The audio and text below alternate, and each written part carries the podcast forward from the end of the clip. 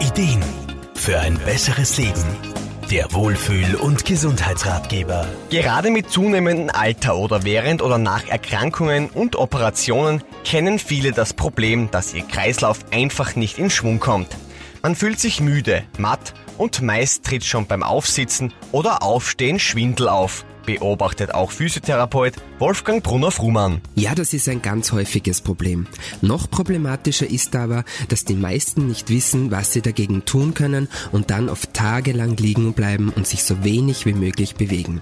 Dadurch wird es aber nicht besser, oft sogar immer schlimmer. Um den Kreislauf in Schwung zu bringen, können ganz einfache Bewegungsübungen im Liegen oder Sitzen helfen. Da geht's wirklich nicht darum, dass es schwere Übungen sind. Ganz im Gegenteil, sie sollen leicht und oft zu wiederholen sein und Bewegung in den Körper und somit in den Blutkreislauf bringen. So kann man zum Beispiel öfter hintereinander die Zehen und Füße abwechselnd hochziehen und wieder runterdrücken und dann das Bein aufstellen und wieder hinlegen. Mit den Händen kann man zum Beispiel immer wieder eine Faust machen und dann die Finger wieder ausstrecken. Als Steigerung kann dann der ganze Arm in die Luft gehoben und die Ellbogen abwechselnd gebeugt und gestreckt werden. Wenn jemand sehr viel liegt, so ist es für den Kreislauf wichtig, öfters am Tag zu sitzen.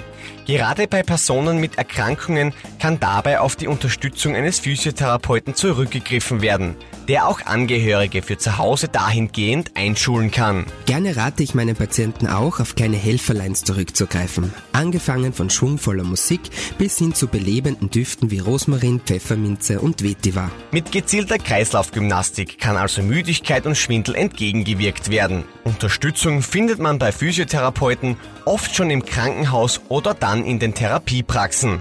Patrick Vögel, Serviceredaktion. Der Wohlfühl- und Gesundheitsratgeber. Jede Woche neu.